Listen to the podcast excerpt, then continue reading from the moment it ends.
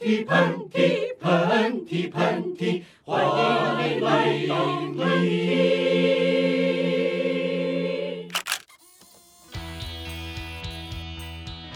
巨生气，巨不高兴，好像所有的事情都罩着一层不快乐的光辉。翻阅到这些 moment 的此时此刻，我正灰头土脸的躺在床上，嗯。就好像是这个寒假作业我没做，然后但是我一打开之后，我发现我竟然都不知道去哪儿做寒假作业，嗯。但是我却发现其他人把这作业都给做了，本儿都没发给你，本儿都没发给我，我去哪儿交卷子？我就开始对我自己产生了无数质疑，是我不时尚了吗？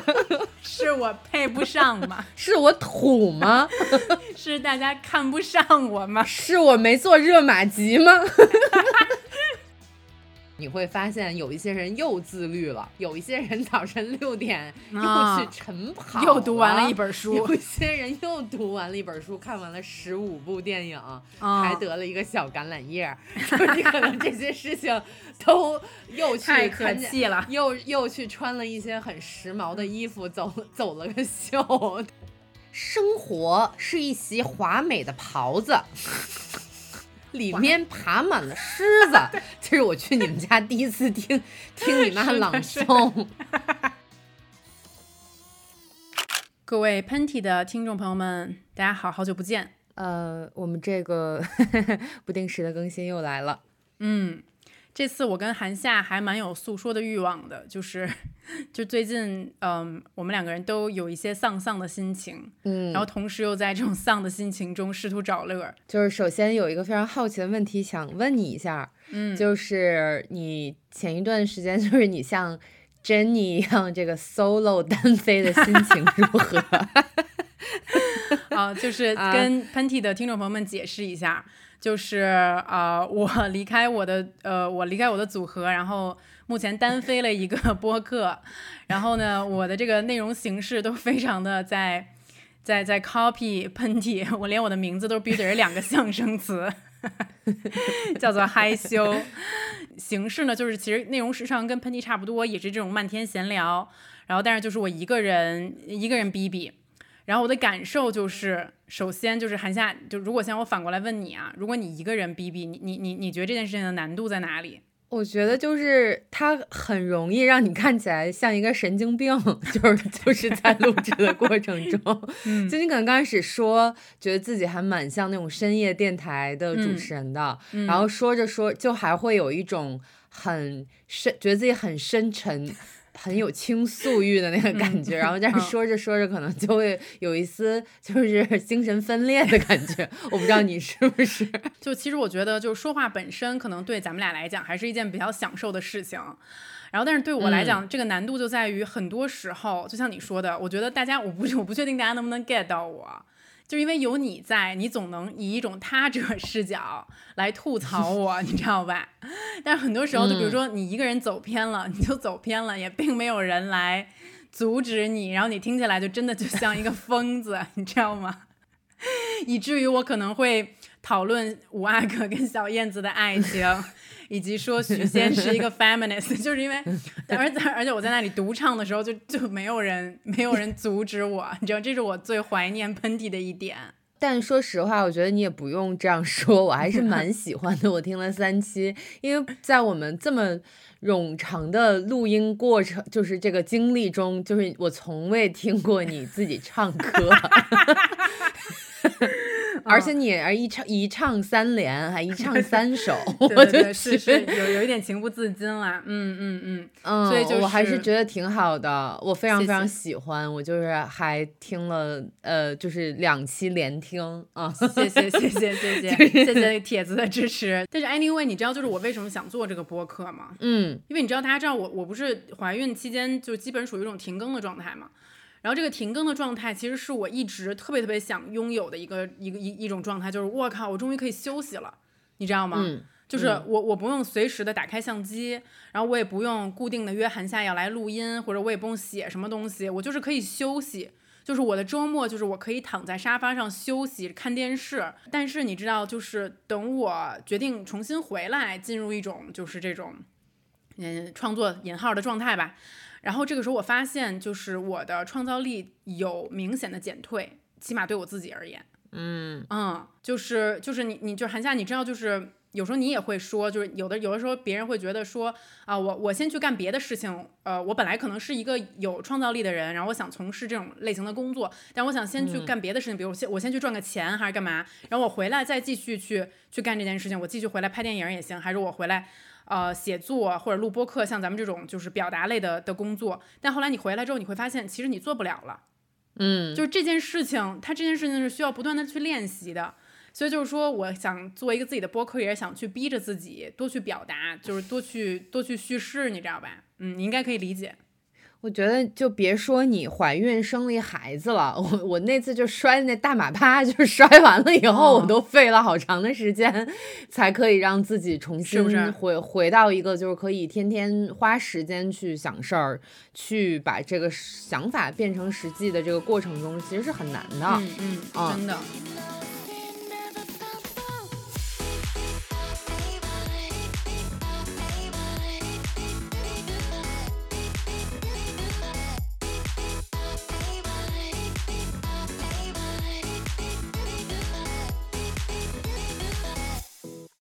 之所以想聊这个话题的契机呢，也是因为我们俩最近就觉得有点丧嘛，然后所以我想先从我想先深挖一下，就是最近让你觉得不快乐的事情有哪些？就是你你你这个问题给我问倒了，差点儿，就是因为就想了一下，好像都不快乐，没有快，就是就 巨生气，巨不高兴，好像好像所有的事情都，呃，怎么说呢，嗯都罩着一层不快乐的光辉，嗯嗯嗯嗯嗯，对，我想想啊，那那如果说你问我这个问题，我总结一下吧。呃，咱们就是从比方说外表、心理和工作这三方面 生活啊啊、咱们就从这个特别简单的那个层面来。来说，就是因为之前第一不快乐的事情，可能是因为我前一段时间不是摔跤了吗？嗯嗯，然后我发现我就有一个月的时间不能锻炼，嗯听众朋友和竹子都知道，我可能在过去两年中，就是锻炼练块儿 这件事儿，已经在我的生、生活里面是一个非常非常重要的事情。然后我发现，就是我一个多月没练吧，我那块儿没了。然后好不容易 积累了好不容易三四练起的块在一个月之内烟飞烟飞云散。因为我之前可能不练块儿，我也练练其他的，对吧？就是这个事情嗯总会在我的生活里面出现，然后加上我摔，可能这快两个月的时间了，我都没办法去提比较重的东西，在前一个半月的时候，然后我发现我的块儿没了，然后块儿没了呢，就导致一些就是。呃，你天天坐着 休息的一些小肥肉又重新的积堆了上来，嗯，然后但是你以前因为练块儿呢，你吃两口其实也就没什么问题，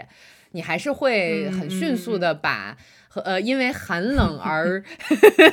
不小心这个 放肆吃出来的一些小小肥肉给它弄没，但是现在就特别难啊。嗯，然后就嗯会觉得说这件事儿为什么又再次发生在了我的身上？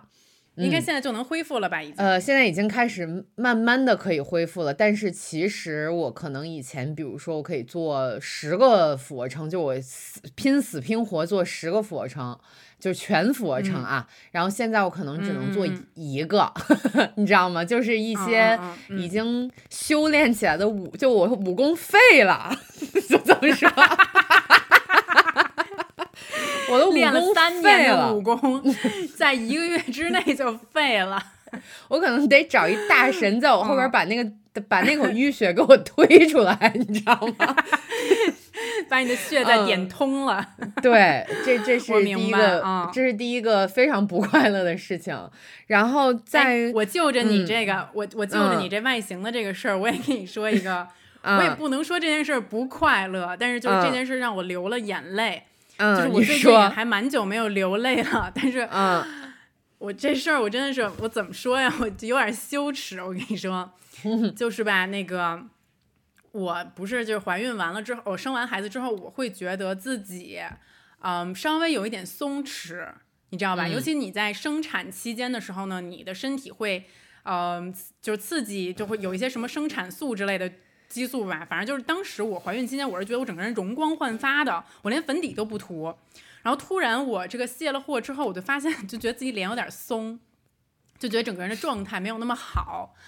然后呢，我就想说，那我要不要就是去医美一下，你懂吧？嗯嗯，而而且毕竟咱们这个年龄了，我觉得三十四岁了也差不多了。然后有一个项目呢，是我听闻已久，但是我其实从来没有尝试过的，它就是热玛吉、嗯啊。然后呢，我就我身边很多朋友都去做了热玛吉，我然后效果都还挺好的，我就想说，嗨，我说这事儿不就是就是别人都说这是那种什么午餐美容，就你过去什么一个多小时，你做完了之后你就走人了，就很轻松的一件事情，对不对？嗯然后呢，我就通过朋友就是预定了一个我觉得还蛮好的一个医师，我提前跟他讲好了，我说我哪天哪天我去找你，我中午我做完了之后我就回家，我继续该干嘛干嘛去。我也没有做任何的心理准备，我就想说热玛吉就是这个这个这个词已经大家都不陌生了，它到底能、嗯能怎样呢？不就是一个小美容吗？然后我还我还美不劲儿的，就是我我过去了，然后别人让我就是那个那个小助理让我先敷麻药，我就想说，哎，这东西还要敷麻药啊？我还在跟人开玩笑呢，我说我说这不敷能怎么样啊？然后那个那小护士就没理我。然后敷完麻药了之后呢，上这个这个这个治疗台之前，他还说，他说你要不要吃一片止痛药？然后我说，哎呦，我又没有来大姨妈，我说我我吃什么止痛药？我说我说先不用吧。然后这时候我还打开了一档播客，我就跟那医生说，我说我说一会儿那个一会儿开始的时候我就我就听播客，然后那个然后然后咱们就一这样的话，我就觉得时间过得比较快嘛。然后那时候医生就冷冷的跟我说了一句话，他说，嗯，行，但是我觉得你一会儿可能会听不进去。然后，然后当时我就想说，这整个医院的这个医生和护士都在拽什么呀？就是有什么好听不进去的呀？就好好像好像要给你刮骨疗毒一样，你知道吧？是好像好像就是要把我的肾脏取出来一样，然后。然后，然后结果这个时候，他就他拿着那治疗头，就是在我的脸脸上游动。他就说：“我先给你感受一下。”他说：“这有几个有几个等级，我想测试一下你对于这个疼痛的忍耐力是什么样的。”他说：“因为如果过于轻的话，可能没有作用。”然后我说：“行。”然后那医生说：“这是一，你可以承受吗？”我当时想说，not a big deal，你知道吗？我就说，嗯当然，我是生过孩子的女人，有什么是不行的？然后他说这是一点五，我说行啊，没问题。但是大概从二点五开始，我就有点承受不了了。嗯，就是那种痛是酸酸的、麻麻的，就是你会觉得你在我脸上表面敷的这些麻药管个屁用，就是这个东西是打到了我皮肤很深处的，就是麻药根本就没有办法麻到的一个地方。是而且最关键，你知道，就是让我崩溃的一点，就是我以为热玛吉是一个十五分钟的一个小型美容治疗，因为我原来，因为我原来打过水光针，你知道吧？水光针就是嗯差不多就十分钟、十五分钟就完了，我以为热玛吉也是一样的。然后结果差不就十五分钟过去了，这十五分钟我还是表现的很有涵养，就是虽然说我就已经有有点觉得很痛了，然后然后他还那让我拿着一个小黄鸡，我还想说哎，他们给你那给了我小黄鸡，他们给你那压力球，对对对，给了我一个小小黄鸡，也是压力球。我就想说，给我这个东西，就是你以为我是小孩儿吗？就是我我有什么好捏的，你知道吧？结果后来我都快把那鸭子给嗯捏碎了，就是 嗯，那个医生每次就说捏，然后我就使劲捏着那个鸭子，然后但是最最让我崩溃的就是十五分钟过去了，就我以为一切就要结束了，我想说再难过再他妈痛苦也过去了，结果我发现治疗要一个小时，就他一共九百发，嗯，然后九百发的子弹，那个时候才打完了两百发。哇哦，在这个时候，寒假，我跟你说，我崩溃了。我觉得我可能是我根本就不敢提这件事儿，因为我觉得别人打这个马季肯定都没有我这么夸张。但是我那一刻我泪水决堤，我就我跟医生说，我说我说我不退钱了。但是我不想治了，我说我可以走吗？我真的受不了了。不想治了还行，我真的不想治了，我就这个是我生活中，就是我很难定义它到底是乐还是没乐。但是就对我来讲，是一个就是我我在我在一个我谁都不认识我的一个医院里面，我在两个护士和一个医生面前捏着我那个小黄鸡，我整个就是大崩溃，就脸上还还印着那个那个印儿，那个格网格，你知道吧？对 对对。其实我觉得，其实我觉得嗯就是你，你不要觉得太丢脸，就是太羞愧。我我前上个月我去打一个水光针，然后呢，我觉得这是我唯一可以接。其实打水光针一点都不疼，你知道吧？一点都不疼，就因为你那个脸的麻药，就虽然那个就是你没有脸了这件事儿很怪，是你摸就跟摸一摸一样。是，然后但是我那次在医院的深处听到了杀猪声，那就是我，不是，而且是一个男的，就一个男的 在医院的深处，我听到医院深处的那种。我啊，就那种声音，然后我就说这是就要吐了，这是怎么了？这是要要要截肢还是怎么样？然后医生就莞尔一笑。说，嗯，那边有一个男士正在打热玛吉，然后男士一般对疼痛的承受力更低，就就，所以我得出结论，可能你内心在这一方面比较直男，所以可能，我我真的是我，我跟你说，我我我我事后分析，我觉得是这样的，我觉得人很奇妙。人对疼痛不同类型的疼痛的忍耐程度可能是非常不一样的。嗯，就比如说吧，就是我我不怕针扎我，无论多粗的针来取我的血也好，还是来取我的什么别的东西也好，我都不怕。我甚至觉得还蛮爽的。但是那个，但是我对于那种有点烧伤、那种灼伤以及那种酸痛的感觉，我的这个容忍度非常的低。对，所以是。可能是这样的，嗯嗯，OK，我觉得这个今天那个听众朋友们应该在这段关于外表的不快乐中获得了很多的快乐，就是在我们的疼痛和 这个武功尽废和这个 泪流满面中得到了一些慰藉啊，我觉得这个挺好的啊。看我流泪，你头也不回，哭过了，泪干了，心变成灰。我想要的美，你还不想给，伤了的我的心怎去面对？爱给了你，我不后悔，只希望你给我一次机会，让我去追，让我去飞，毕竟爱过的心需要安慰，需要你安慰。第二点呢，我就从这个生活工作上来讲，就是其实呃，因为我现在可能有一些嗯，算是两三年的计划的事情要开始在我的工作工工作中正在发生，就是说，比如说以后会有拍长篇或者是写更多的东西的计划，然后呢，呃，我觉得这个进入某一个呃计划中。这件事儿进入一个某一个长期的计划中，这件事儿是我从来没体会过的，或者说跟某某一个公司和组织一起来做这件事情，是我从来没有体会过的。嗯，然后这样呢，就要求你，呃，无论你是不是想要做这件事情，无论你当时的状态是不是好，以及就是你是不是可以有能力去完成这个事儿，你都得完成。嗯，我可能以前就是你被架上，就是我以前可能是自己一个人单打独斗，嗯嗯，或者是我就作为一个独立的创作者出现，那我做不好，我做不了，我就不做了，嗯嗯嗯，就是你现在就是必须得去完成一些事情，就相当于我有了 KPI，嗯，就是我 觉得这件事儿跟我门口的中介这个月是不是要租出三套房去是一样的道理，我突然理解了他们。他们的那种焦急和他们的那种压力，我是理解了啊。就我可以跟听众朋友们解释一下，就是这个文艺工作者呢的工作经常是不可被量化的，是你知道吧？就是，而且很多东西是，就算你去去去计算它，真切的去计算它的时间成本，都不是一件非常容易的事情。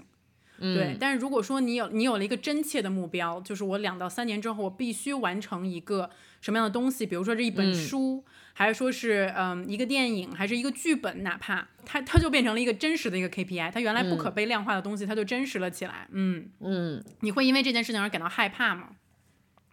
呃，其实说实话，我内心是有一些小小的恐惧的，就是这个恐惧可能分成，嗯，一对自己的不信任，就是说我我韩夏作为一个导演，我是否能够完成这件事情？嗯，而且我是否能在规定的时间内完成这件事情。然后第二个，我觉得甚至是一种，说实话，就是我看到我身边有很多年轻人，其实现在我们国内的不管是影视创作也好，还是文艺创作也好，都是非常趋年轻化，全世界都是这么一个走趋向。就是我身边有很多二十五岁左右的年轻人。年轻导演，他们已经开始拍自己的第一部长片了，或者说他们已经在国际的一些电影节上斩获了很不错的成绩。然后我就觉得，你看人家都完成了，我这儿都往奔四了，我我还天嗯，我还刚刚开始，我还天天在这儿坐着，我还写不出来，我到底是怎么了？其实是一个这样的，这样的，其实说白了，可以跟听众朋友们说啊，这是一个。我羞于分享，但是又不得不去分享的一个一个心理，嗯嗯嗯嗯嗯嗯，明白。这可能是我的第二件不快乐吧，就是作为一个创作者，我到底要往哪个方向走？到底能不能完成一个好的作品？我有没有这能力？我觉得这是第二点。嗯嗯，我觉得我这一点可能跟你有有点类似，对我我也有一个这种类似的烦恼，但是就是。我我可以跟你们分享，就是我其实是一个不看朋友圈的人，我也不发朋友圈。嗯嗯，因为我觉得我的生活已经被我 就是就无论是 vlog 也好，还是播客也好啊，就都已经呃叙述的挺完整的了，挺挺全乎的了，我就没有必要再去发朋友圈了。就是可能我没有那么多的精力了啊，就很多很多人还是非常精力十足的，可能朋友圈还有另外另外一些非常有趣的一些一些瞬间等等的，但我真的没有这个精力了。因为我不发，所以我其实也不怎么看，而且我一直以来都会觉得说自己对这种东西是免疫的，嗯你知道吗？就是我觉得年轻，特别你特别年轻的朋友，可能才会对于别人的美好生活、精彩生活产生一种醋意吧，或者说是就觉得自己会不会是不如别人的这种感觉。我一直觉得说啊，老娘都都 T M T M D 的三十四岁了，我应该不会再产生这种感觉了。但是好死不死，就前段时间，嗯，上海时装周的时候，然后我就是不小心点开了大家的朋友圈。然后我的朋友圈里面有很多这个时尚人士，然后我就在这个大家发的这些呃瞬间里面看到了很多谁谁谁去参加这个秀，谁谁谁在这个 showroom 里面，然后谁谁谁谁看到了一个非常有趣的装置，然后谁谁谁谁见到了某个艺术家，嗯，然后我在翻阅到这些 moment 的此时此刻，就是我正呃灰头土脸的躺在床上。就我啥都没干，你知道吧？就是我 literally 我就是什么都没干。我服装周就是服装周是什么？就是其实跟我并没有产生太大太大太大的关系。但是我就好像是这个这个寒假作业我没做，然后但是我一打开之后，我发现我发现我竟然都不知道去哪儿做寒假作业，你知道吗？嗯，本儿都没发给你。但是我 现在发现其他人把这作业都给做了，本儿都没发给我。真的，这这比喻太好了，对。本儿都没发给我，我去哪儿交卷子？然后那个时候我就开始，我就开始对我自己产生了无数质疑：是我不无数问号？是我不时尚了吗？是我配不上吗？是我土吗？是大家把我对，是大家看不上我吗？是我没做热玛吉吗？我热玛吉做的太晚了吗？就是 anyway，就是就是会有一层一层这样的质疑，你知道吧？就铺天盖地的产生在你的大脑里面。然后这是第一层，然后第二层我就会突然觉得说，我太不与时俱进了，你知道吧？就是这个城中发生的这么多新鲜事情，我竟然都不知道，我没有求知欲。我没有探索精神，我没有好奇心，我就是等等等等等等，就是你你你你们应该有过这种类似的感觉吧？就可能就是你不小心刷到了一个什么东西，然后然后你就坐在那里，你整个人石化，你就开始对自己有千千层层万万千千万万个问号和质疑。嗯，然后然后我就会被这种情绪，我就是哎，我很矛盾，就觉得说，一方面我会觉得说，Come on，你三十四岁了，好吗？就是你有点志气，你有点骨气，好吧，好不好？另外一方面就是我又真真实实的会被。就是别人做了的，但是我没有做的事情，所所打败，起码在那一个瞬间。嗯，我我其实特别能够理解以及感同身受你的这种。你的这种疑问，因为我经常可能我我用朋友圈会比你用的稍微多一点了，因为我跟我跟听众朋友们说，竹子特别像我什么二姨夫什么之类的，就我突然会半夜会看到竹子给我什么两个月之前的一个朋友圈点一个赞，我就想说你是不是穿越回去了？就是而且你从来不要指望他他可以为你最新的一些动态点赞，因为他肯定就是两个月之后，而而我朋友圈里面就是点赞最快的人是竹子的姑爷爷，就是 就是不是叫是贵芬，是叫贵芬啊，是贵芬。是贵芬，就是如就是你永远不怕，永远不用害怕自己的朋友圈是零赞，因为 总会总会在你的朋友圈里总会迅速的出现一朵玫瑰。对，不是我我要跟听众朋友们解释一下，就是贵芬和我和韩夏的故事是这样的，就是说贵芬呢是我的那个姑爷爷，就姑爷爷这个称号本身啊就是非常的特殊，就是这个。其实她是我姑奶奶，不是她是我姑姥姥，但是呢，因为她没有结婚，所以说北京人就称呼她为姑爷爷。桂芬就是一个，嗯，就是一个社交网络的重度使用用户，嗯，就是桂芬就是会 seize the moment，桂芬就是会抓住任何一个人发出朋友圈的第一个时刻去抢首赞，就是我近七十的。姑爷爷贵芬，他的一个他的一个性格特征啊，所以就是说你的朋友圈经常出现贵芬的赞呃的赞，对吧？嗯，就就有一次有一些时候是我分享一些最新的一些像 rap 的歌曲，然后贵芬也会 就是很快点五秒内点赞，对，就是反正我我说到这儿呢，就是竹子他可能不是一个特别爱用呃朋友圈或者社交网络的人，就我因为工作的原因，我还会经常去发一些。呃，工作时候的 瞬间呀，或者是我最近在干什么，我就会经常看到一些刚毕业的导演，然后他们又得了哪个大奖，然后他们的电影海报上又多了一个橄榄叶儿，你知道吗？就是我们就特别呀，就是那个就是我用美图秀秀可能会 P 上去的，你知道吗？就是在美图秀秀里面，你可以比如说你你放一张我跟我妈做饭的照片。然后在上面你就会选择很多橄榄叶，然后上面写 饮食男女，你知道吗？写一个喜宴，然后对我就发现它又多了一一顶小橄榄叶，我就非常非常，其实我就是非常非常的嫉妒，或者是他又成为了某个电影节的评委，他又跟我喜欢的某一位电影人。推杯换盏，你知道吧？就是这种瞬间，其实我就会觉得说，哼，是我不行吗？我不会写吗？我就得不了这个奖吗？是怎么回事？我就拿不了那个橄榄叶吗？是不是你找人了呀？然后我就会有这种 有黑幕。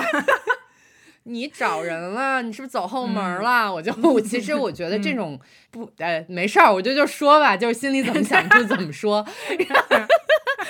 你嗯，对我就会有一种这种保定竞秀区的三十多岁的这种女的，是不是小明他妈带他走后门才进的这个学校啊？我就会有这种盘着腿儿，嗯，盘着腿儿嗑着恰恰瓜子儿，就是一定是走后门了。其实我会觉得，就是你在对待你真正在乎的事情的时候，有这样的想法是非常非常正常的，你不觉得吗？是的吧？我觉得就是还是不够酷，就是到了这把年纪，至少我还是没有克服就自己心中的这种酸劲儿。嗯，其实说句实话，呃，咱们刚才提到贵芬了，嗯，我在想说。我们是否应该学习贵芬身上的某一种特质？就我相信贵芬在给我们点赞的时候，他是由衷的在点赞。嗯，你懂我的意思吗？嗯，就是贵芬的快乐，也许就来源于他的点赞。嗯，就是我，我就嗯，也有你不知道的一面。我们今天的这个是倒了鬼，不是？你知道贵芬？贵芬也是，他是不会在意我们在意的东西，但是贵芬也有他在意的东西。嗯嗯嗯，桂芬是他们朝阳区麦子店儿那个街道办的一个头目，就是桂芬，桂芬，桂芬就是那个会就是带着红箍，然后值班儿，然后去守护他们小区的安全的那位同志。啊，桂芬需要用她的手机 APP 去答题，而且桂芬在答题的这个过，你你知道吧？就是就是那个嗯，就是身为这个街区的一些领导，还是要去就是这一些一些进行一些学习吧。对，然后呢，桂芬答题必须得是拿满分儿。桂芬 眼睛里面揉不了一个沙子，就桂芬就是手速慢了一点儿，她自己都不能接受。所以说就是就是桂芬。桂芬也是有自己在意的事情了，啊、哦，所以就是比如说我以后发的那些 rap 的歌曲里，如果里边有一些什么 n words、f words，我最好就是屏蔽 嗯桂芬，是吧？对对这个桂芬嗯还是对非常非常正直的，嗯嗯嗯，嗯，说说到这里，我就会觉得说，你觉得我们俩的这种不高兴、不快乐，嗯到底是源自于一种我们看不了别人好，还是说我们觉得自己 落？咱们俩 就是怎么？你接着说，就是就是我，但是我觉得这看不了别人好是一个特别特别正常的，嗯，很多人都会有的一个心心理状态。我觉得大家都看不了别人嗯好，然后，就是今天谁出来就是说我特别看得了别人好，那我为我觉得我生活中我应该不认识这样的人，我也不认嗯识这样的人，我会觉得说，呃，甚嗯至有的时候我发出去的一些，就比方说我工作时候的瞬间，或者我得到的一些成绩，我都会怀疑那些嗯赞里面是有多少个是真的为我高兴，就是有多少个是带着我就是不想看你好的那个心态点下的这个赞，你知道吧？嗯嗯，就是我会觉得嗯这个事情是一个非常非常正常的一个心理状态，但是你是不是也觉得这种呃不快乐也来源于就是我们觉得自己被落落下了？特别嗯有，你知道吗？就是我我其实，在分析就是这个呃看不得别人好的这件嗯事儿啊，还有一种想法就是说，呃，好像别人在一种潮流之嗯中，别人在这种呃大家都在做的这个事情之中，就是我觉得我们还是多多少少，因为人嘛，就是一种群体性动物。你在看到其他的群体，甚至说这个群体里面的一些做的特别特别好的人，他在某一个地方，他在某一个浪潮里面，但你却不在，你就会有一种我是否已经被淘汰了这种嗯焦虑。嗯，但是话说回来啊，我是觉得特别特别爱发朋友圈的朋友，就是我对他们有一个观察。我会发现他们会把发朋友圈这个事情作为他们生活里面特别重要的一部分，就是好像离了发朋友圈这件事情，他们的生活就会少一个特别大的区块儿。就是他的生活需要别人的点赞。是的，就是我在想说，我而且我特别特别爱发朋友圈的朋友，一定是社交网络的重度患者。就是好像离了这个的话，嗯他们的现实嗯生活又不是那么的充实。我我也在我也在思考这个问题，就是说，呃，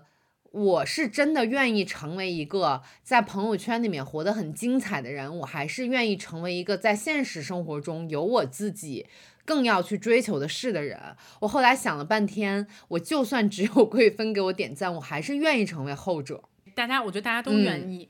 但是我觉得大家很很多时候都经不住这个诱惑，就是我内心可能不坚定的时候，我可能就是需要这几个赞，嗯，我就是需要这几个赞，让我今天觉得感觉好一些。其实这也无可厚非啊、只是可能会刺激到像我这样的人。嗯，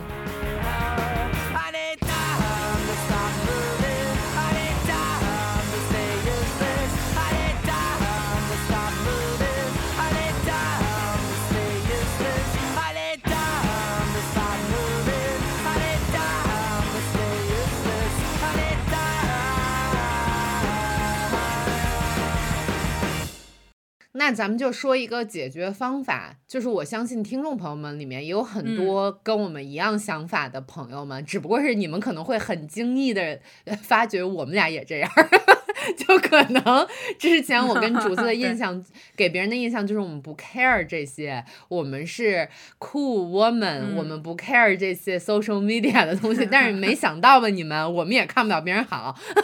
没想到吧？就 是就我们俩都 care 的不行了也，是是是，就是嗯嗯。那如果话说回来，我们应该怎么去解决这解决这种忧思呢？我我我我提一个方法吧，嗯我试图解决这件事情的一个方法就是，其实你知道，就是我发现，呃，我在生活，我我我，就是你有没有那种情况？就比如说你在社交网络中，你好像已经崇拜或者你欣赏一个人很久了。你知道吗？就是你觉得他发的东西很酷，就你觉得他总是在那些光鲜亮丽的时刻，然后再发着光，然后你可能在现实生活中真的碰到这个人了，就也许第一印象也很棒啊，第二印象你们就是就是聊得也很好，但是慢慢慢慢的你会发现，他其实不过也是一个真实的人类，嗯，你知道嗯？吗？就是就是就是现实生活中我没有遇到谁是是完美的，或者说就是像他想所传递出来的那个形象，看上去那么酷的，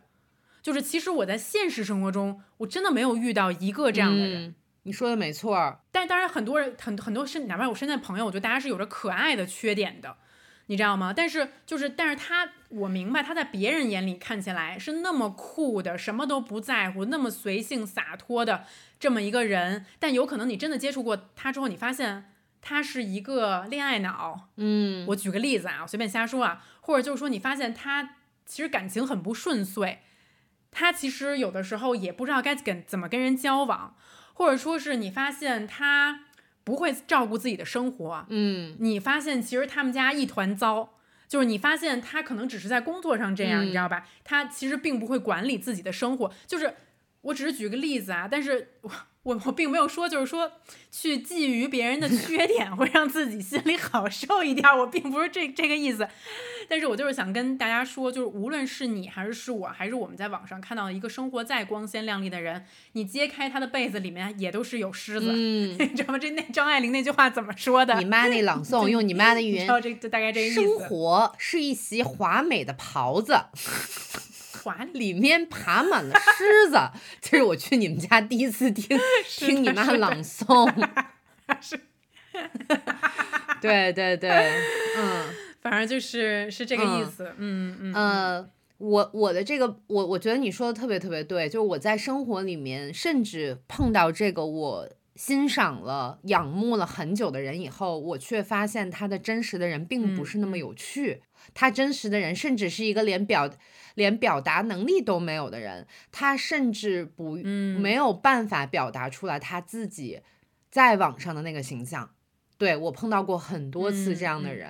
就是我咱们俩嗯就是说句实话，我是觉得咱们俩的一个优点可能在于是，不管咱们俩在网上怎么样，你也许也许跟我们俩相处一晚上的时间，还就是 suppose 你能 have 一个 good night，你知道吗？一个 fun night，不是，就是嗯，我跟你说，这是这是因为我我们不可避免的耍猴人格，你知道吗？对对对就是对无论这个，人是谁，我这个人也许是我们家小区的一个保安，咱们俩如果跟他 spend 张 a night，咱们也咱们也会耍猴的，你知道吗？就是这个耍猴是不可避免的，哪怕就是他是隔壁邻居张大爷，我们也会耍，可我们也会跟张大爷喝交杯酒。是的，嗯，是的，嗯，但是我我这么说，我甚至又开心了一些。我觉得也许我们俩的嗯某些快乐也来源于我们在现实生活里面还是愿意制造快乐瞬间的。嗯，你懂我的意思吗？一会儿我们可以聊一聊，嗯，嗯就我们两个都是愿意给自己和对方和周围人制造快乐瞬间的人，嗯。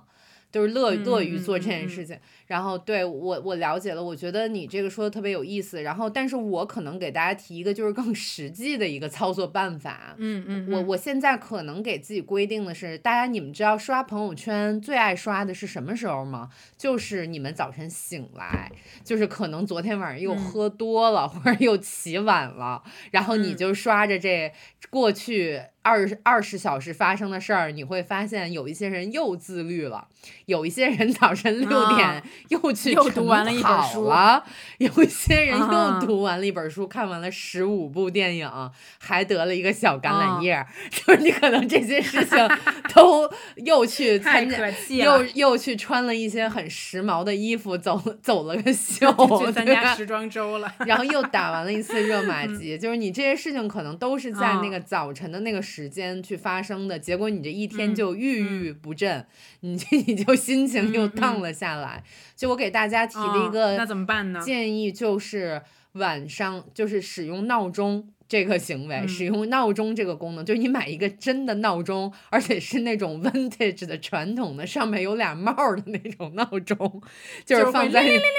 对，早晨砸的那种闹钟，然后你晚上的时候用完你的手机，就把它放在你们家嗯另外一个房间里，或者是你们家床嗯下的那个盒子里。总之就是越不好拿，越越放在那个地方。因为我们再怎么说这种心灵鸡汤，我们再怎么说这种外部的。呃，或者是你内化的一种改造自己的方式，其实有的时候并没有用，对吧？你还是会去看。嗯我觉得可能是的你你真的去养成一个习惯，就是我早晨的这一个小时我不看手机，我先让这一天开始的时候不要让这些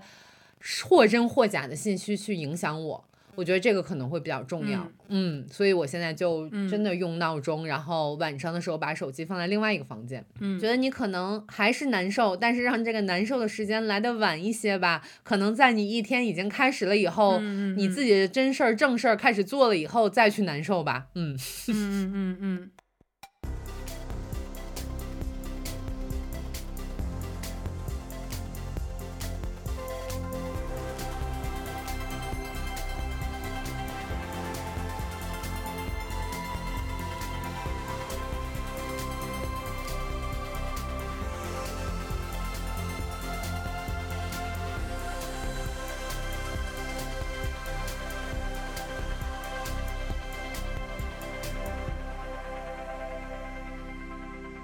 我觉得咱俩可以顺着这个，就是因为其实刚才咱们说了一些让自己不是特别快乐的事情嘛，然后我觉得咱们可以顺着咱们俩提出的这个解决方法的这个思路，再去给大家呃讲几件咱们生活中发生的咱们俩用来没事儿找乐儿的事情。好的，啊、那我先说一件好了。我最近发现了一件，就是可能我说出来你会觉得说啊没什么吧的这么一件事情，但是它最近给我带来了挺多快乐的。就是我突然觉得我自己对化妆这件事情，嗯有了一些新的感悟，以及可能多开了那么零点零一个窍儿，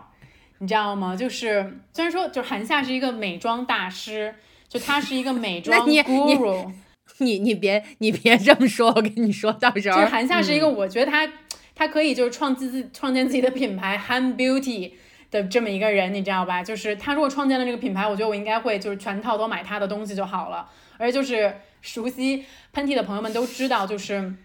韩夏可能最主要的一个副业就是经营彩妆。但主要就是在自己的卧室里面经营啊，就是，嗯，然后，然后他每次见到我，他最大的一个爱好就是说，就可能会盯着我说：“竹子，我给你化一妆吧。”对，所以他在我的脸上其实也施实过呃蛮多不一样的妆容的。然后那个就是什么摇朋克朋克少女妆啊，什么桃花妆啊，什么就是呃少女团体妆啊等等的那种亮片妆啊等等的。但是其实一直以来呢，就是我对于化妆的态度就是。就是我很懒，我恨不得就是有一个化妆的机器，然后我每天早上起来把脸放在那里，然后我的妆就好了。我一直都没有觉得说这件事情本身它的操作过程可以给我带来什么快乐。然后但是呢，就是突然有一天，就是我刷到了一个小红书的一个博主，就他是一个美妆博主，然后呢，就是我觉得他讲的他讲的非常非常的细腻。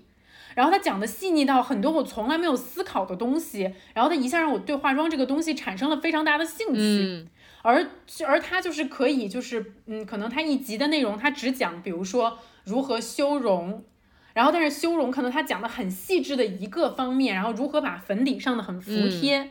然后我可以告诉大家他叫什么名字，他叫做那个呃 Sus S U S 十四十四。就是算是现在我的一个宝藏的一个美妆博主吧。然后就是反正就是在他的这个启发之下，我就跟着他试了几个几个妆容。第一个呢，就是我学着给自己画了一个鼻影，就是一直以来我都还蛮想拥有就那种高挺的鼻子。然后但是之前就是我每次给我自己画鼻影，都觉得我给我自己画的就是脸上，我觉得自己脸上像一个大 JB，、你知道吗？就是我觉得我自己的脸是一个倒置的 JB，然后就是非常非常的就是就是不对，你知道吗？或者我觉得我觉得我自己看上去像一只就像一只狗熊，反正然后但是我就是在我的这个我的新的老师的这个这个这个启发之下，然后我竟然开始就是成功的给我自己就是呃修容，然后以及画高光，然后我突然觉得早上起来的那个。哪怕只有十分钟、十五分钟的时间，成了我一个非常快乐的一个一个一个一个一个早晨，呃，一天中的一个高光时刻。你知道吗？就是我可以就是心无旁骛的坐在我的这个化妆桌前，把我以前可能很多荒荒废的东西都拿出来，然后认认真真给自己画一底妆，就可能有时候根本就不需要很 fancy，我就给认认真真给自己画一个底妆，然后可能这个时候听着一个我很喜欢听的一个播客，或者一个什么就是看理想上的某一个节目，然后那个时候我觉得哇哦，这一天就这样开始了，就这一件事情我很想跟大家分享，我觉得它能带给我快乐啊、我终于体会到化妆的快乐了。感谢这位素十四十四朋友，就是你完成了我这么多年都没有完成的一个 的愿望，就是让邵静竹感受到化妆的快乐。因为之前，比方说我们出去拍摄，或者是。呃，出去玩儿之前，我就非常认真的拿一个刷子在他脸上勾画，然后刚开始呢，他还给了我一些耐心和一些信心。然后当这个化妆的过程 进行到第八分钟或者第七分钟的时候，他总会有一句话打断我所有的动作，就是“哎呀，赶快走吧，差不多得了”，就是他最喜欢说的一句话，就是“画吧，差不多得了”，又没有人看我。啊、然后呢，看完了以后，他就拿那个镜子，就会看一看自己的眼，说：“你这画哪儿了呀？”我心想：画哪儿了？就没看哪儿我都画了呀，我还给你不是你知道吗眼。不是，我跟你说，就是手轻手重是看得出来这个人是否对化妆入门的一个非常基础的一个一个评判标准吧。哎呀，我现在太为你骄傲了师。你现在都已经啊知道手轻是手我能说。出这种话来了。对，你知道，就是原来我令我非常不解的一个东西，就是就比如说我化妆吧，就眼影嘛，那就就赶紧拿那个刷子下去戳它，你知道吧？直到把那个颜色就占满了刷子。然后，然后，然后再到朝自己的眼睛上面，就是使劲猛涂两下。如果涂重了的话，我就会拿手指头，然后在那里搓一搓，把它搓匀了为止。然后我就非常不解，就是为什么韩夏每次他就是，首先就是他可能大概有五十把到一百把刷子，就他每次会带一个刷子 collection 出来，就像厨师会带着自己的刀一样，然后展开在我面前，然后用那种就是我根本分不出来区别的小刷子，然后蘸上粉，蘸上粉之后，他的一个基本动作就是在手上磕两下。我每次看到磕那两下，我都非常痛心疾首，我想说，你蘸的粉这样不就都浪费了吗？或者就他就会蘸了那个腮红之后，先涂在自己的手背上。我想说，天呐，这样百分之八十的就是这个粉都浪费在你的手背上面了。但是现在我懂了，对我现在开始慢慢入门了，就这件事情还蛮快乐的。嗯、你现在也对“少量多次”这个词有了自己最新的理解吧？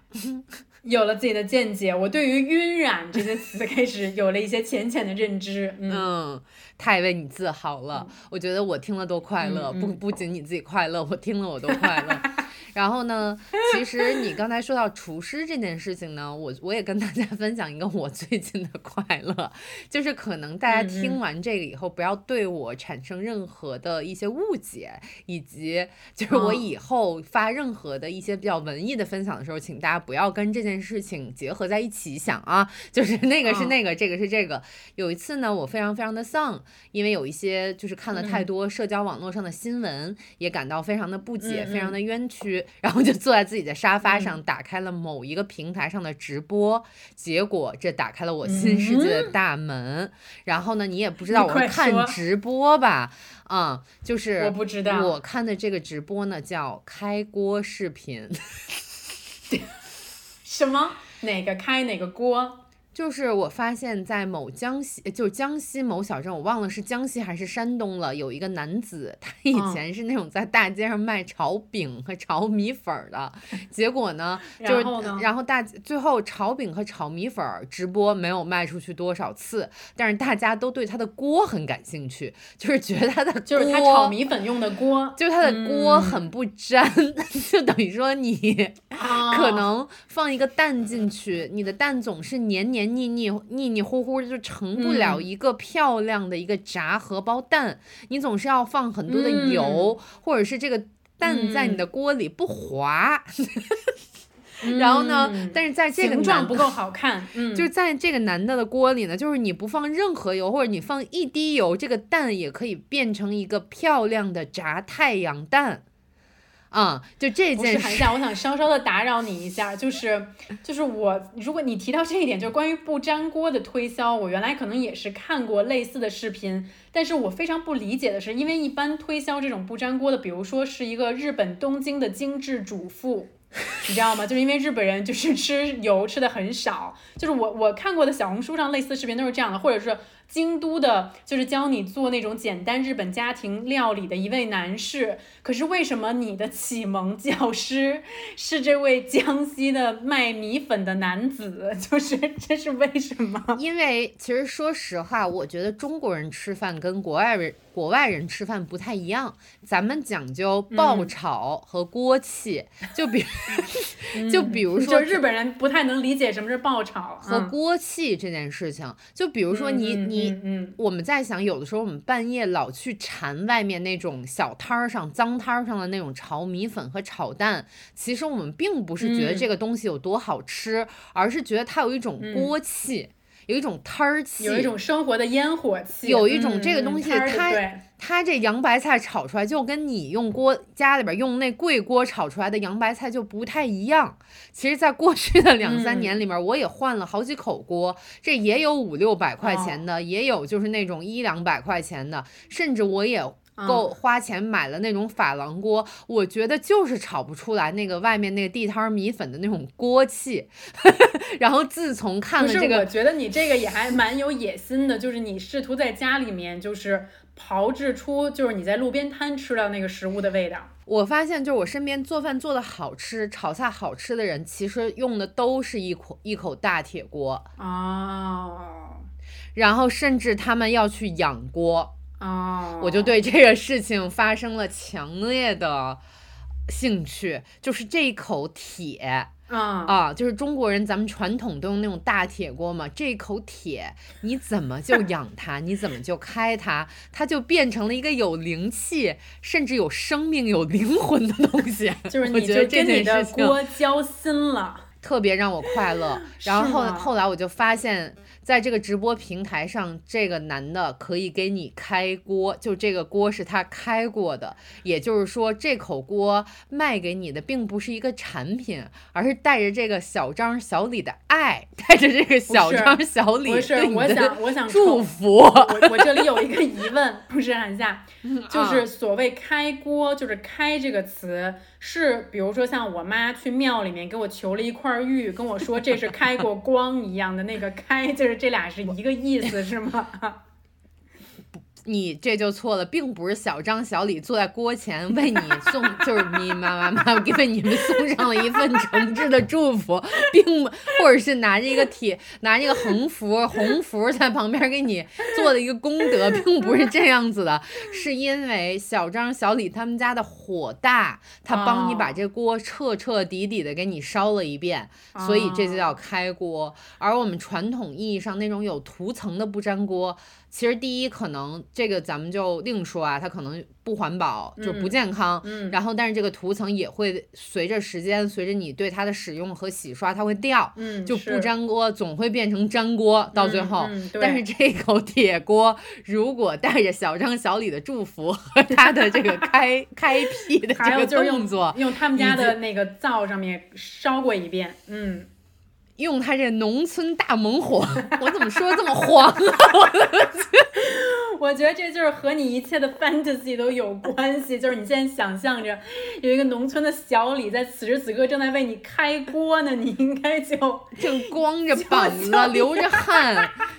甩着他的，他是那锅特别沉，你知道吗？那肱二头肌特别壮，那块儿有块儿，就拿那块儿人你在甩锅油，都粘在一起，滴在即将快递到韩夏家里面的这个锅上面。我觉得这锅有灵性，性，嗯嗯，有灵性，我也觉得挺有但是灵性的。嗯但是就就这口锅我已经收到了，我回来也按照小张小李的这个嘱咐，又仔仔细细的养了一遍。嗯嗯嗯，其实也就嗯，然后我发现我炒的两个菜确实就是挺香的，嗯，确实必挺香的。我但是我那有着你嗯农村嗯情人的汗水的味道，能不香吗？Day.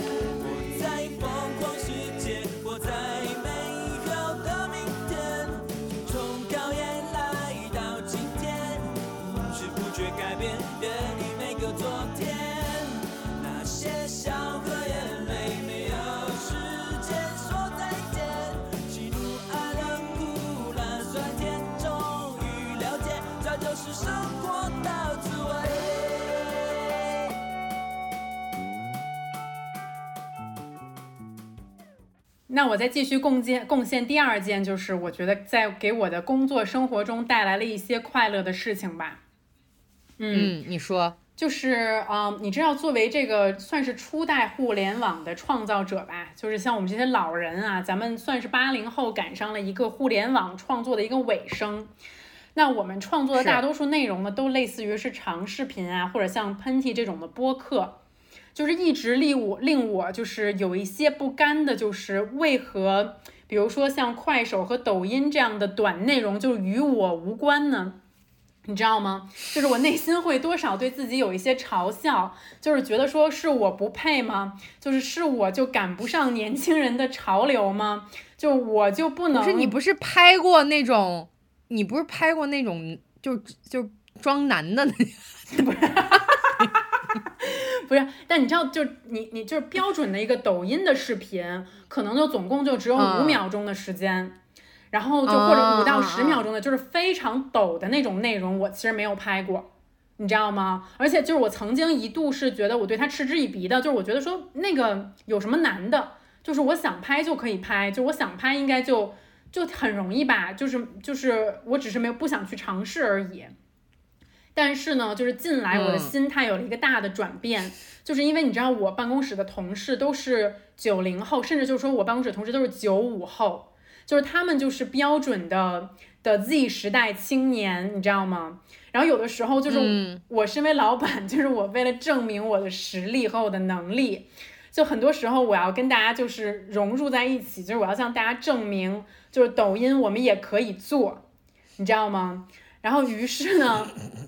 于是呢，就是我现在就给自己一个 KPI，就是我每周要替公司作为模特拍一些抖音视频。然后这个计划呢，就从就最近就已经开始了。然后我给你举两个例子啊，就最近我拍的视频，有一个视频呢，就是在抖音上非常流行的一个无限下沉的一个视频，你有看过吗？我不知道，无限下沉就是这个人，就是你找一个厕所，然后呢，你就感觉到这个人在一层一层一层一层的往下落，但实际上它的制作过程呢，就是先大家想象一下，你站在厕所的这个洗手台前面，然后你拿着手机不停的做蛙跳，what？对你把，因为蛙跳就是先你蹲下，然后你再跳起来，对不对？然后你再蹲下，然后你把你所有蹲下的这个过程剪掉，你只把你往下跳的过程，你你把你呃就是抬腿往上跳的过程剪掉，你只留下你你你你掉落下来的这个过程，然后你然后你然后你这样，然后你这样跳几次之后，你就变变成了无限下沉的这样的一个视频。所以说呢，当时呢，我同事就给我看了这个视频，我就说啊，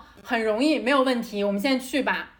然后但是我我我才发现一件事儿，就关于拍抖音视频的一个 bug，就是你看起来你觉得很轻松很容易，就对方这个视频可能也就只拍了五秒钟，让他换了三套衣服，但是在你真正的制作过程中，就是我在我们公司，你来过我们公司那个厕所吧？就我们那公共那个走廊里那个公共厕所，首先我得先进去，就确保里面没有人，确保里面没有人，然后我他妈穿着一个礼服，你知道吗？我穿着一个礼服，然后我脚下是一双运动鞋。然后我手里拿着手机，这个时候我就要蹲在地上，然后我就开始做蛙跳，我我要跳的又高，然后垂直，然后落到地下。然后我可能在这边跳了大概十组之吧，然后中间还会被我同事吐槽说，就是老板你跳的不够高。然 后有时候跳到空中对着镜子还要再做一个动作，就是耶啊，你知道吗？然后再去换一下衣服，然后再回到厕所继续跳。听起来略心酸，毕竟也是一个五百万粉丝的一个三十四万呃 三十四岁的母亲。然后当我觉得就是说这可能已经够心酸的时候，然后这个时候我同事又给我看了另外一个抖音的创意，就说我们出去，我们在大街上找一棵树或者找一个柱子，然后呢就是那种你从柱子的这边穿越到另外一边，你就换了一身衣服，嗯，你知道吗？然后这样的话，你就在一个柱子的前面来回穿梭，这样的话你可能已经换了四身衣服。天呐，这个听起来工作量好大哦。这算是一个呃那个视效了。对，就是视效，对，就是可能就是你从这个柱子穿越过去，你只是伸了一只脚过去，但是你你这个脚伸过去到另外一边的时候，你就已经换了一身衣服了。这个要要求机位完全不动，以及你那个纹位置纹丝合缝啊。是的，没错，就是你要记住，你到底是从这棵树上的哪一个纹路开始伸的腿。而最关键的一件事情就是，当我们找到了一棵完美的树之后，我们发现它周围没有任何可以让我换衣服的地方。然后这个时候，我的我的同事又不能变换机位，所以我另外一个同事就在就在马路边上站着等着我。我需要以最快的速度在大街上完成四套衣服的更换。这个时候，我就跟我的同事一起在大街上找到了一个老小区，然后我就到这个老，就还好当时已经中午的时候，就保安都已经沉睡了，就就不小心我们就混了进去，然后就在老小区，然后找到了一溜停着的车，我就在两辆车中间，然后让我同事为我打掩护，然后换上了一条不一样的牛仔裤，然后那条牛仔裤还很紧，就我同事可能给我拿错了吧，然后我生完孩子之后我屁股又很大，然后我就提不上来。然后很简单就想象在老小区的两辆车中间，我的牛仔裤就当啷在我的屁股下面。我就是我为了我为了换这个裤子，我也就是真的是付出太多了。我们现在不是在讲快乐的事儿吗？怎么这么悲伤啊？但是但是但是，就是我在就虽然我我现在回来跟你讲这件事儿，就是在心酸的过程中，我真的也是跟我的同事就是嗯感受到了一定程度上心酸的快乐，你知道吧？所以就是 总的来说，就是可能这一件事情是我。无法定义它到底是快乐还是悲伤，但是总体来讲，我觉得还是蛮快乐的。就它会让我觉得我又好像回到了原来一种就不知道自己到底在干什么的那种傻乐的状态里面吧。嗯嗯嗯嗯嗯然后我我我这我在这儿可以提一个要求吗？嗯嗯，就是最近我在抖音上看的最喜欢的一个视频，好像是说什么人到二十岁了就要什么穿个成熟点儿的衣服了，嗯嗯，就是你可以去搜一下这个标题，好的好的好的，就里面有一些非常非常好的内容，我非常想看你是怎么诠释这个主题，然后。因为我我对你的最拍这些短视频的印象还停留在之前，你让一个什么动画里面的男的抱着你，或者你把黑子的脸变成一个大饼，就是变成一个粗眉毛的那个是的，脸，是的。然后黑黑子在说，呃，甜甜笑我，你是疯了吗？嗯对我的妻子 越就来知道越疯，笑，对，就知道笑。所以说，anyway，就是呃，那就是我会努力的再继续创作，然后在其中汲取很多的快乐，然后也希望有朝一日可以把我作品就是嗯嗯呈现给大家，嗯呃，说到这儿了，我觉得下一个分享就是可以有一个非常简短的分享吧。好的嗯就是我其实，在平时大家。呃，无论是在那个直播间，还是在呃微博上，问我最多的一个问题就是，如果你一个人，嗯呃，有一个休息的一天，有周末，你该怎么度过这一天？嗯嗯嗯嗯啊、然后呢，我觉得可能大家平时的工作真的太紧张了，然后现在我们又没有办法说是出国旅游或者去很远的地方，甚至于于因为疫情的原因，我们真的连自己住的那个城市都出不去。嗯我觉得大部分的朋友是生活在这样的情况下的。然后其实我最近就给我自己定了一个目标，就是我要呃，我这么说，北京是我生活过超过十五年的地方，按理说我已经非常非常熟悉了，但是其实也有很多地方是我没有去过的。嗯嗯，然后我就给自己定一个目标，就是说我要去一些我没有去过的地方，或者是我曾经去过，给我留下了很深刻的印象，我需要再去去一次的地方。嗯就比如说，我前两天，昨天竹子在跟我打电话的时候，我还在北锣鼓巷里面自己闲逛，嗯嗯嗯，对嗯然后就看到了很多有趣的东西，然后呃，在一个那个小酒吧里面碰到了我们的听众，然后我们的嗯。听众还请我喝了一杯，我很我觉得我很开心，就是谢谢你。然后呢，还有呃，我还买了去北京海洋馆的票，嗯。是一个夜场，对。就是 我觉得这种地方可能是我以前根本就不会想、不会去看的地方，嗯嗯啊然后包括我会在地图上和小红书上找很多大家去过的比较小众的、比较偏门儿的一些地方，我会重新去到这些地方。嗯嗯嗯嗯，我觉得甚至你可能会觉得说，哎呀，这个是不是什么太网红了呀？太多人去了呀？啊、我没时间呀，不想去那么远呀。其实我觉得你真正到达那个地方的时候，你的心态和感受真的是完全不一样的，嗯是非常非常正面的。嗯嗯嗯嗯嗯，我我就是要打败自己的宅，嗯，我觉得特别特别好，每天都去。对，我觉得特别特别好，嗯就是韩夏贡献了三个，就是你可以一个人呃打发时间，而且在外面的事做做的事情。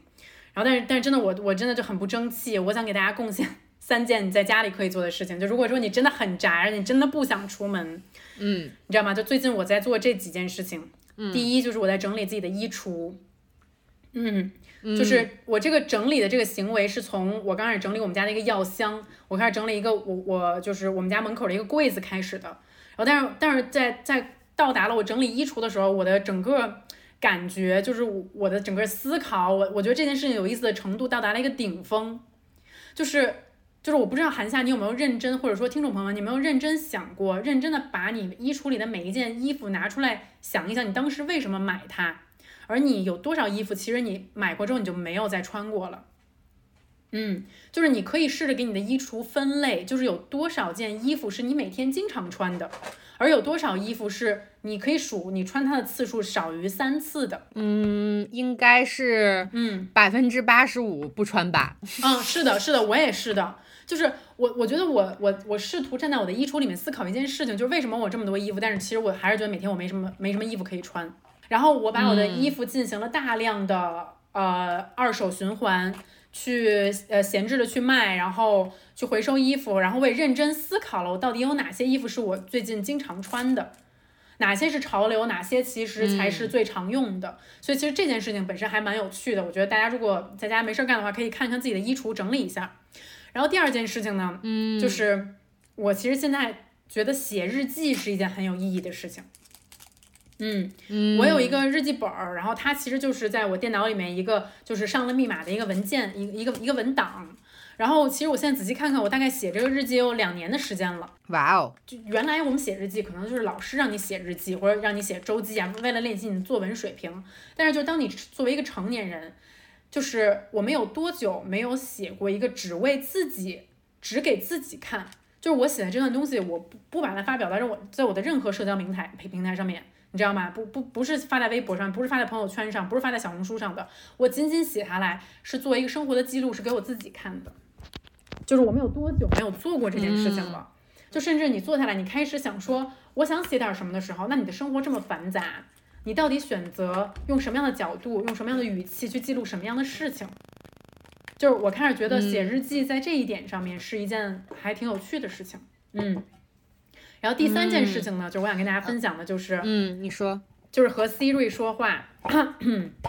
就是跟你手机上的 Siri 说话。不好意思，听起来有点像个疯子。你自己跟害羞，你跟害羞说话你还不够，你还跟 Siri 说 对，话，我就是太太太想说话，就是我想跟这种两个字的人说话，就是我跟 Siri 就是，就是我发现，就是我我我现在我会经常跟 Siri 说，就是 Hey Siri，你告诉我我下周几几几要干什么，你知道吗？就是我从来就没有秘书，但是 Siri 现在就是我的秘书，嗯，就是因为一天哦，我我首先我首先发现就是苹果手机的这个嗯提醒事项，就是有这么一个 A P P 叫提醒事项，我不知道你你有没有用过啊，韩夏。就是英文叫 reminder。我没用过，我现在我一会儿就要用。对，就是我我我我现在不敢说这个话，我又怕又触发了我的 Siri。反正我就我就会跟我就会我我就会念这个触发它的这个这个这个词，然后我就会告诉他说，提醒我下周二五点钟打网球，提醒我下周二两点钟跟谁谁谁有一个会，提醒我下周三九点钟带诺儿去打疫苗。就是我会把我所有在我脑子里的事情，就是当下我想到的时候，我就立刻跟 Siri 说，立刻让 Siri 帮我记下来。我只要把时间和我要做什么告诉他就可以了，然后他就会很完整的，就是我我不用写任何的东西，可是在我的这个呃提醒事项里面会有我下一周甚至是未来半个月、一个月的要做的事情。然后我突然觉得，就是这个是我跟 Siri 之间的一个，就像你跟你那口锅之间产生的一种联系，你知道吗？就产生的，嗯就甚至你可以问一问你的 Siri，就是就是你问你 Siri，伤心的蜜蜂的英文该怎么说？嗯，你你不是不是你问问你问问你你你你想一想，伤心的蜜蜂的英文该怎么说？韩夏，The sad therapy，伤心的蜜蜂，蜜蜂对，英文怎么说？，The sad bee，对，sad bee，啥呀？sad bee。不好意思，这是一个，你的，不好意思 我跟你说，听听众朋友们，就不要觉得三十多岁这件事情就是你可以成熟，你可以规避一些生活中的一些愚蠢，不会的，你到了三十四五岁的时候，还是会买锅，还是会看，还是会就是问你的手机，让你的手机骂街，就是我觉得就 就是这这些，但是我我觉得挺挺好玩的，就是因为我我自己有的时候也会跟 Siri 半夜玩，我睡不着的时候会跟 Siri 玩成语接龙嘛。哦，真然后？输给 Siri 的时候，我还会生气。对对对对对，这个我没有在大家试一下跟嗯 Siri 玩成语接龙这件事情，就是嗯非常他非常非常的聪明，嗯就是你会输，对，但是也会锻炼自己的思维。呃，哎，说到这儿了，我觉得你这三个三个办法都 非常有趣，很好。我我可能下周也要试一下，嗯然后再给大家提一个可能跟你这个手机的这个相反的吧，就是我觉得可能在自己家里面置一个白板或者黑板是一个特别好玩的事情。嗯嗯嗯，而且最近呢，我又给自己定了一个新的好玩的东西，就是我可能之前每周会给自己列一个影单、剧单、书单、播客单，嗯对吧？音乐单，嗯我可能这嗯周想把这这几项东西弄完。嗯但是最近我又跟我希望这个单子是跟季节和我的心情联系上的。嗯嗯，就比方说现在在北京已经开开始走入深秋了，我就想说，哎，在深秋的时候，我看一些什么书、什么电影，我去吃吃一些什么东西，然后去一些什么地方，干一些什么事情，会让我觉得跟这个季节特别的匹配和相连。然后当你一周有一个这样特别有仪式感、特别有沉浸感的这么一个计划的时候，我觉得就是这个人的这一周过得就非常有目标，哎，这个、这个我特别喜有有，意思。嗯，我很喜欢这个主意，我决嗯定一会儿就去买一个那种可以贴在墙上的那种小小的白板，然后把这些事情写嗯上。嗯，就比方说少少的秋日清单 大麦茶两壶。嗯，对嗯嗯对对对，我觉得这个，但是你想到这个东西呢，你就会觉得，哎，我下周要做一个大麦茶，我觉得是一个特别好玩的事情。嗯，是的，嗯，挺好的。嗯，对对对，如果说闲实在是闲的没事儿干的，大家可以去尝试一下。如果你的工作太忙了，就当我没说。对，嗯嗯嗯嗯，你知道有一次，有一次我去了呃我的一个朋友家里，然后我那个朋友呢，他其实也是一对中法的情侣，就是先生是法国人，然后太太是呃中国人，然后我就去他们家的厨房，发现他们家有一个他们的家庭菜单，嗯然后那个菜单就是就是那个就是那个太太就那个女生，她把她所有会做的中餐全部都写了下来，就像是你去餐厅，嗯然后你点菜的那个菜单儿一样，什么红烧牛肉、嗯，红烧鸡翅，可能红烧系列是这些，然后比如说清炒木须肉等等等等，它全部都列在下面。然后每一次的话，早上起来的时候，因为他下班比较早，所以是他，然后他先生工作比较累，就是下班时间比较晚，但他没有经常希望可以在家里吃饭。然后他先生其实也很爱做饭，嗯，但是如果是中餐的话呢，他就会让他的先生选你今天晚上吃什么，就会勾下来。然后她就提前，她她就她就会准备这个晚上，然后等也也许到了周末的话，就轮到她她老公来来干这件事情。但是我会觉得，就是我很喜欢你说，无论是一个白板，还是一个自己做的一个小表格，然后你你是就是我喜欢你真的把它打印下来也好，还是你真的就是把它挂在墙上，你往上写字儿也好，就是这种感觉嗯是让你形容，就是你会去买那口锅，就是有烟火气、有生活气息、有热气的一一种行为。嗯嗯，反正总的来说呢，今天我跟韩夏就是回顾了一些嗯没乐的事情，也回回呃回答了一些有乐的事情，然后希望能给大家一些参考，然后也希望在评论区看到你们跟我们分享你们平时找乐的事情是什么样的。太想听了。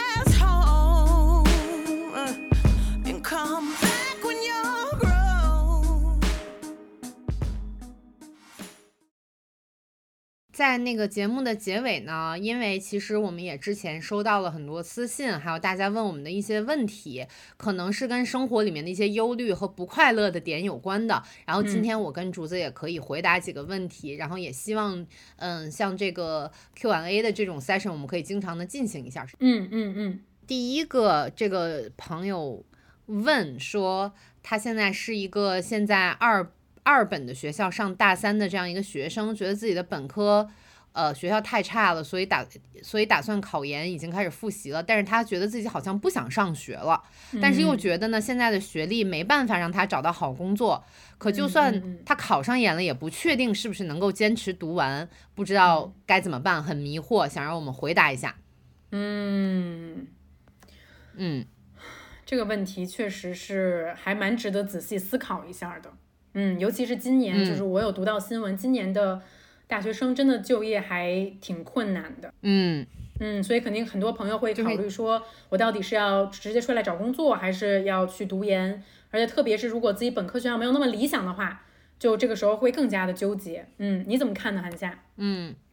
其实说实话啊，就是我以前以我以前的那种呃吊儿郎当、什么都不顾的那种想法呢，我会跟这位朋友说退学，别上了。嗯嗯嗯 但是现在呢，我看到你写的是你都已经上到大三了，就是不管怎么样，你都要毕业了，对不对？嗯就是嗯我的意思呢，可能就是还是要先把这个大学的文凭拿到了，因为这可能就是你现在上这个学校的一个目标。就是你嗯要达成的一个既定的目标，我的意思就是先忍忍，把这个大学文凭拿到了。但是呢，我在想说，你要打算考研，你现在都已经这么不想学习了，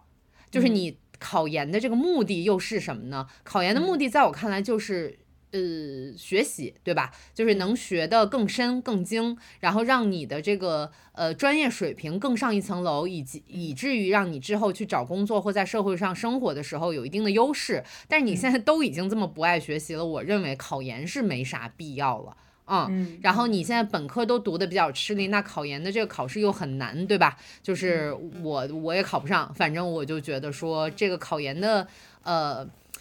呃目标可以先放一放。那我觉得可能对于这个朋友来说，你现在觉得很迷惑和不快乐的点就在于说，你可能还没有想清楚，除了学习以外，除了得到这些学历以外，你到底想干什么？你是一个什么样的人？嗯，你想钻研到到底是什么？我觉得只有你把这件事儿想清楚了、琢磨清楚了以后，你的这些学历、你的学习才是附加的一个东西。嗯嗯嗯，对，我觉得韩夏说的挺对的。嗯，就如果是我是你的话呢，我可能现在会去，我现在可能会去，嗯，开个小灶儿，然后学一些自己真正感兴趣的东西。我随便打个比方啊，嗯呃，我其实不太清楚他本科学的是什么啊，但是比如说我吧，就是我我其实原来根本不会拍摄，也不会剪辑，就这些东西都是我自己就是嗯。自己自学的，嗯，然后自己自学的呢，后来这些技能也有助于我现在的工作。然后再比如说，如果我是一个很喜欢做饭的人，那其实我可以也许可以深入的研究一下，就是做饭这件事儿，也许我去报个班儿，我去学一下怎么做甜品啊、然后再比如说就是，嗯，如果我喜欢摄影，其实我们身边真的谈下，咱俩应该认识，现在都是还是挺厉害的导演。他其实原来根本不是科班出身的，他就是喜欢，喜欢，然后用一年的时间去扫街、去拍摄、去研究各种各样别人的作品，然后自学成才。然后现在也是，就是没有人会去翻他原来到底是哪哪个学校读的书，然后哪个学校毕业的，就是有很多经有很多技巧是你只要你只要用心去学，你直接做出来，然后你自己用自己的实力就可以证明你到底是什么水平的。我觉得也许可能、呃大学里的东西无法满足你的时候，你可以去考虑学习一些类似于这样的技能。嗯哎，我觉得这是一个是一个很好的、很实际的一个问题，很实际的一个回答。嗯，嗯嗯嗯然后第二个问题是，这个朋友的这个问题有点儿难以，就是很棘手啊。咱们、咱们嗯，试图想想怎么给他去解决。他说嗯最近他们的学校大一就开学就封校了，室友都不说话，宿舍嗯压抑的要死，我快抑郁了，天天想念，天天偷偷想念在家和朋友，其他就是以前的朋友的那些时光，很难过，不知道该怎么办。嗯嗯，这这种这种情况，我觉得大家其实都有遇到啦，就在过去的这三年的嗯时间里面。呃嗯无论你是在你你可能是跟你的舍舍友，我们是跟我们的家人。对，或者说是一个人的时候，其实就即使就无论是你跟人还是你不跟人在一起的时候，这种郁闷的情绪可能都都在所难难免。嗯嗯然后，但是如果你这么抑郁的时候，会你会在家里做什么呢？呃，如果说我已经抑郁到你这个程度了，我觉得其实偶尔让自己真的发一次疯没什么错。就是比如说你舍友都不说话，就是我这个可能我这个方法啊，就是你大家别乱用，这可能就是属于我自己我觉得有内心一个险猴。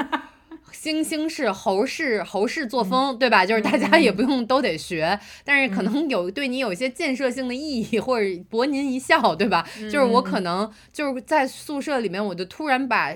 背心儿一脱，或者我穿 穿一个那个比基尼，我穿一个就是那种肌肉男背心儿，我就说你们怎么都不说话，我就开始喊。我觉得可能 不是，就大家就等你呢。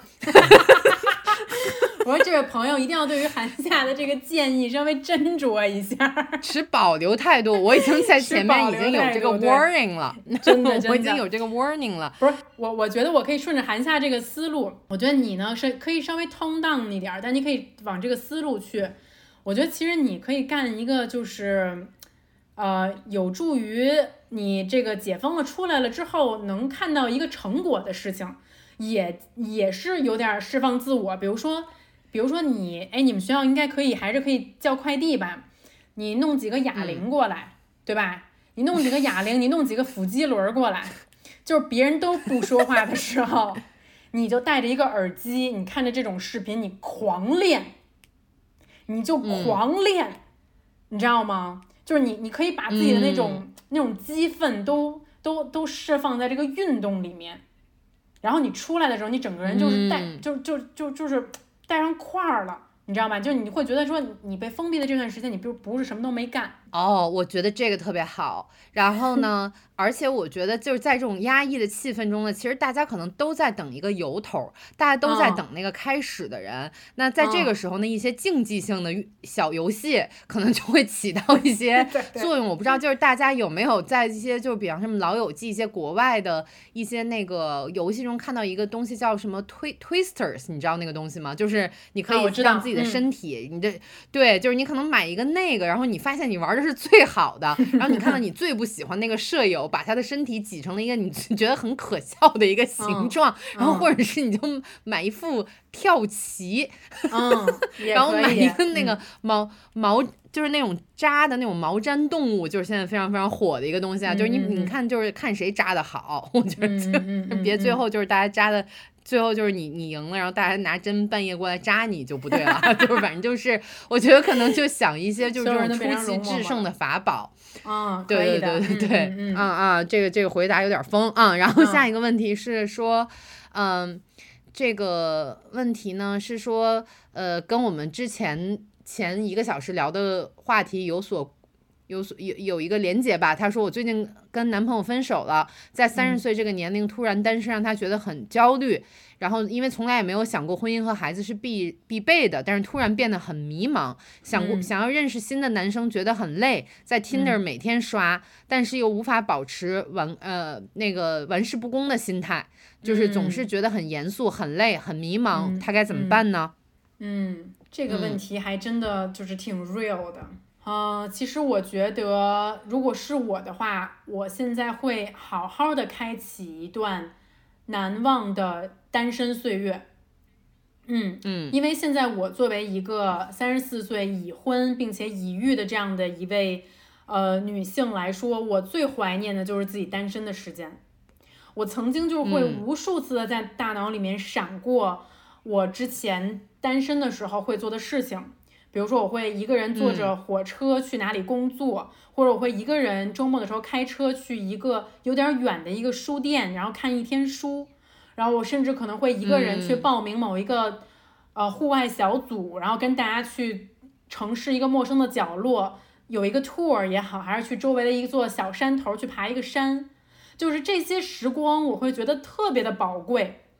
而且你才三十岁嗯，三十、岁特别的年，我就三十岁，我在我看来还是一个很年轻的一个时候。就是我觉得嗯一个人找乐儿的这个、这个、这个、这个能力也好啊，还是说这种这种时间段其实并不长，你知道吗？我觉得大家可以开启一下自己的想象力，好好去享受这段时间，而不要焦虑，就是说我现在到底要不要又立刻投入到下一段恋情里面。嗯，就是，嗯。而且就是咱们再往俗一点儿说，你其实只有把你自己缝缝补补给修复修护好了，你的世界又重新回回到了一个很快乐，然后很很充盈的一个状态，你的下一段感情关系，对方才更值得进入你这你的这个世界，对不对？嗯嗯，我觉得你说的特别好。然后我可能为这位朋友提一些就是比较有实际操作性的这样一个、一个嗯办法吧。就我最近呃，因为我天天出门嘛，然后我就突然发现，就是你在 Tinder 上肯定是。呃，就是你刷来刷去，可能还会刷到一些感情的骗子，对吧？就是或者一些嗯就图就是买家秀卖家秀不符的一些这 这样的一些男人。嗯然后呢，我会觉得说，其实呃，如果大家能选择的话，你可以选择在线下去扩充你的爱好，然后在这个线下你，你可以在这些活动活动中非常迅速以及非常准确的看到一个异性的优缺点，以及就是你如果你要想要找到新的伴侣的话，哈，这是你的目标的话，然后呢，比如说你喜欢登山，你在微信搜搜寻登山活动，或者你嗯。喜欢读书，你搜一下读书俱乐部，或者你喜欢打壁球，你可以去用一些其他的办法去找到这个这个这个场馆，攀岩什么的都可以。就是我发现在线下你能够获得快乐、获得新的朋友、新的伴侣的几率，其实是比你随意的在 Tinder 上无效的去刷这个是有用多的。啊、或者说大家已经忘记该该怎么去线下交朋友了，对吧？嗯，是的，是的，嗯，其实说真的，我觉得在啊 Tinder 出现之前，你说原来咱们怎么交朋友啊？不就是得出门儿吗？不就是你知道吧？真的就是得出门儿啊，是然后可能就是嗯隔壁桌的这个看见一个人就长得还挺不错的，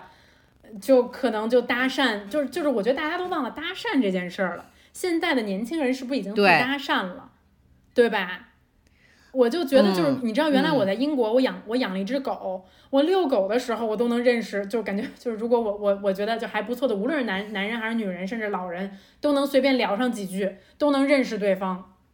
就是是是就是，其实世界上还有无数就是 Tinder 以外的认识对方的方法。嗯我我举个例子，我昨天出门这一趟，我就认识了两个新的朋友。那嗯我是觉得跟陌生人说话，或者是跟完全不理解，就是以前没有这个什么照片呀，或者是那种网络编辑信息，你认识的新的朋友是能够非常快的知道你是不是跟这个人能聊得上天儿的。嗯，嗯嗯嗯嗯呃，希望以上的一些拙见能够给这几位朋友一些新的一些思维的开拓吧。嗯。嗯嗯嗯。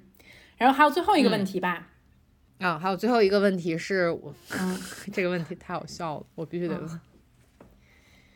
这个问题呢，我就是实在是对不起这位朋友，就是我们看到你的问题了以后呢，就是让我回想起来一些我以前非常不好、一些非常丑恶的回忆，但是我是觉得对大家非常有帮助意义的。他说：“姐姐在去年很焦虑的一段时间，跟一个男生频繁聊天儿，错以为是喜欢上他了，就跟他接吻了。现在回想起来，觉得特别恶心，觉得自己特别脏，怎么办？嗯，嗯，你有过类似的经历吗？那我太有了。”嗯我我经我太恶心了，我经常以前 恶心过好多次，就恶心、恶心到半夜睡不着觉那种，就觉得这个人的嗯就是坏、坏基因通过这个唾液进入到了我的身体内部。是的，啊、我觉得首先我想跟嗯这个女生说，就是你的这个经历真的太容易发生了，就甚至就是我觉得咱们年嗯轻的时候，真的经常不知道自己到底就是喜欢对方什么。你知道吗？就关于这这件事情，我觉得大家可以去听一听，就是我自己聊的那集害羞的第三集。就其实我聊到了，就是说，就是我我随着年龄增长，我到底怎么鉴别爱这件事情，就是到底喜欢对方什么？他嗯你喜欢的不是一种感觉，而是一个具体的特征。而在你找不到这个特征的时候，你就经常容易发生这个女生经历的这个事情，就是错以为我喜欢这个人，嗯但其实我并不喜欢这个人。嗯嗯，而就是糟糕的是，就是、嗯我我不知道啊，就我说一个我自己，就我其实之前年轻的时候有有发生过被强吻的经历，你知道吗？就是我觉得嗯男人嗯很多时候他是不知道你对于他的。感觉是什么样的？他可能会误以为哦，他已经同意、同意出来跟我喝咖啡了，就我这时候吻他应该没问题吧？你知道吗？他同意出来跟我吃饭了，这个时候我吻他应该没问题吧？他都同意，刚才我们俩都喝了两杯酒了，那代表他已经在我面前放松了，我可以去吻他了吧？但是很多时候就是，嗯当这个真实的这种身体接触发生的时候，你才知道，我靠，好恶心啊！就是他过来，他他的、嗯他吻我的这种感觉好恶心，就到我现在我都能回想起来那种恶心的瞬间是什么样的。然后之后就是这件事情就会在你心中百爪挠心，但是你相信，就时间一定会，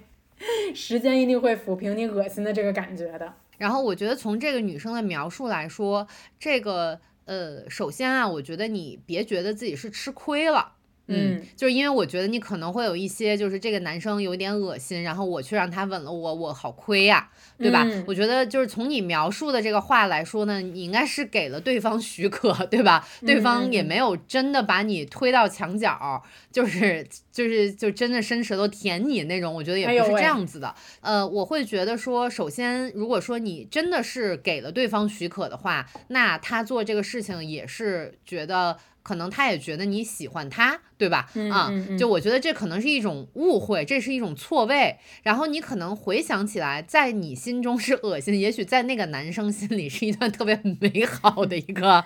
画面，嗯也许对于他来说是一个美好的记忆。就嗯，我的女嗯神吻我了，对，嗯然后所以我会觉得说，这是在年轻人的生活中一个片段，就是我们可嗯能所有的人都也会经历过，呃，这样的片段，就是这种错位。对吧？嗯然后呢，我会觉得说，嗯没有，如果真的没有发生特别大的，就是让你觉得就特别严重的一些，嗯、心里无法承受的一些难过的点的时候，我会觉得你就像刚才竹子说的，它一定会随着记忆淡化啊，是的也、嗯而且你一定要。不要把就是在没有发生就是我刚才说的那个不好的事情的情况下，就是接吻，它是一个非常正常的一个身体的触碰啊，嗯嗯嗯，对，是的，所以我会呃我会觉得呃，希望那个不让你恶心的那个人快点出现，好吧？嗯嗯嗯，没错，嗯。嗯嗯所以说呢，基本上这些问题就是今天我们在结尾的时候跟大家分享的，呃，不具备建设性的一些答案吧。嗯嗯，你别听啊，嗯，大家就随便听听。狼狼嗯式猴 猴式行为啊，对对，嗯。那总之的话呢，就是这期喷嚏就是这样。我想最后说一下，就是我还是非常非常怀念和享受跟韩夏就是聊天儿这种感觉，然后被记录下来分享给大家。所以我就希望咱俩这个不定期的更新，还是可以互相就是激励彼此，可以再稍微频繁那么一点点。OK，然后就是听众朋友们，我们的节目没有停更。我们的节目没有取 消，对对就总有一些人给我发私信说竹子把你抛弃了，你怎么想？我说我我想我说我又不是这么挑拨离间啊？我说我们俩又不是辣妹，观听众朋友知道辣妹我变成贝克汉姆，我去，我离开了这个团体啊。因为我又不是我们俩又不是辣妹，我们俩之间没有发生那种就是 明争暗斗的那种。我们的节目，我们的节目还在，我们我们只是就是有了一些新的模式，然后也希望就是呃，这个像刚才竹子说的，我们俩能够稍微的再频繁一点儿，然后嗯能够嗯给观众、听众朋友们带来一丝快乐吧，对吧？我们嗯就觉得很嗯嗯开心了。嗯，是的。那这一期喷嚏就是这样，我们下期见。下期见，拜拜。嗯，拜拜。Always forever, we can stay all together. Hard to say, things could be better. 相聚欢，别亦难。待到下期喷嚏时再相见。